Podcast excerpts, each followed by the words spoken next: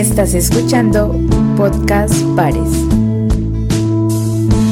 Oiga, la Fundación Pares ha denunciado que a través del estado de emergencia se crearon dos fondos que tenían prácticamente las mismas funciones para atender la pandemia y que ha desaparecido también el control ciudadano. Y estamos en comunicación con Ariel Ávila, quien es el subdirector de la Fundación Pares. Doctor Ávila, gracias por estar con nosotros al mediodía. Alejo, muy amable por su invitación. Muchísimas gracias. ¿En qué consiste esta denuncia que ustedes están haciendo? Mire, a ver Alejandro, porque esto es un tema súper complejo. Nosotros estamos haciendo una investigación de cómo, en qué, en qué tiempos se ha gastado la plata para gestionar la pandemia del nuevo coronavirus en el marco del estado de emergencia. Entonces, lo que hizo el gobierno es que creó un fondo, el famoso FOME, adscrito al Ministerio de Hacienda, y el famoso tema de la subcuenta, que ya ha estado en varios escándalos, adscrito a la unidad de gestión de riesgo. Bien, eso se le llama duplicidad de funciones, porque tienen prácticamente las mismas funciones.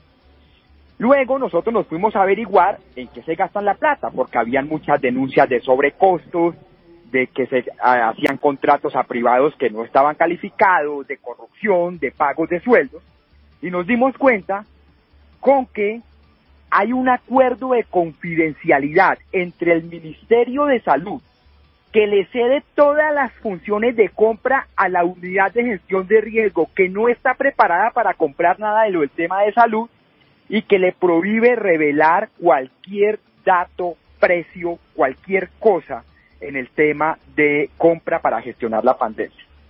Entonces, cuando nosotros nos damos cuenta de eso, ese, ese, además, ese decreto está hace un año. Eso no es el cuento ahora de las vacunas, que es que por, por las farmacéuticas no se podía mentiras. El presidente dijo mentiras, igual que el ministro dijo mentiras. Ese acuerdo está para todo lo que contrata la unidad de gestión de riesgo. Logramos en todo caso tener acceso a unos documentos de la unidad de gestión de riesgo. Y de hecho, hubo otros medios de comunicación, aquí me permito citar, la W, que tuvo acceso a otros. Y nos dimos cuenta que, uno, la unidad de gestión de riesgo, cuando compró los famosos mercados que se entregaron entre abril, mayo y junio, había sobrecostos.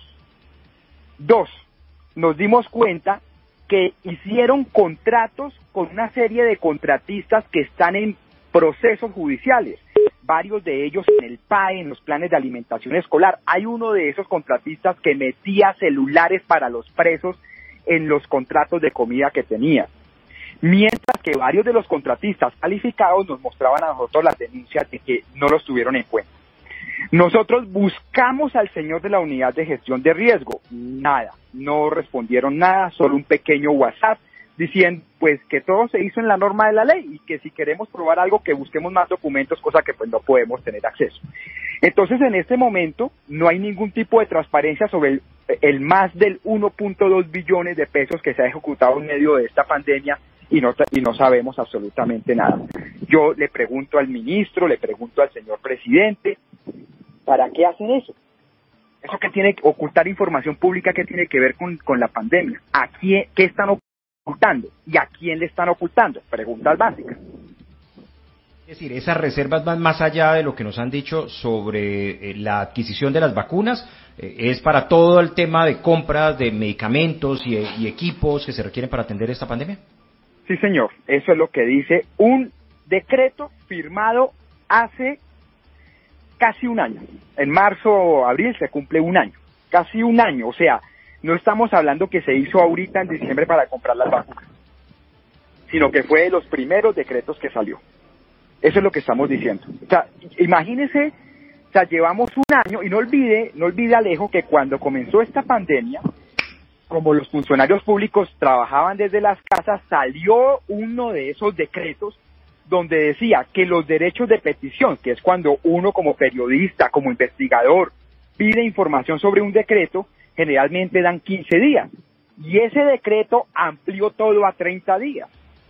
Entonces, por todos los lados, lo que nos hacen es ocultar y ocultar y ocultar información. Y otra cosa, lo de la unidad de gestión de riesgo, ya hay muchas denuncias. Que la Fiscalía, que la Procuraduría no hagan nada, no significa que uno no pueda denunciar. Usted puede abrir, colocar unidad de gestión de riesgo, escándalos y le sale, bueno, un chorrero de noticias con eso. Es decir, no estamos diciendo nada que ya no se haya denunciado. Mm.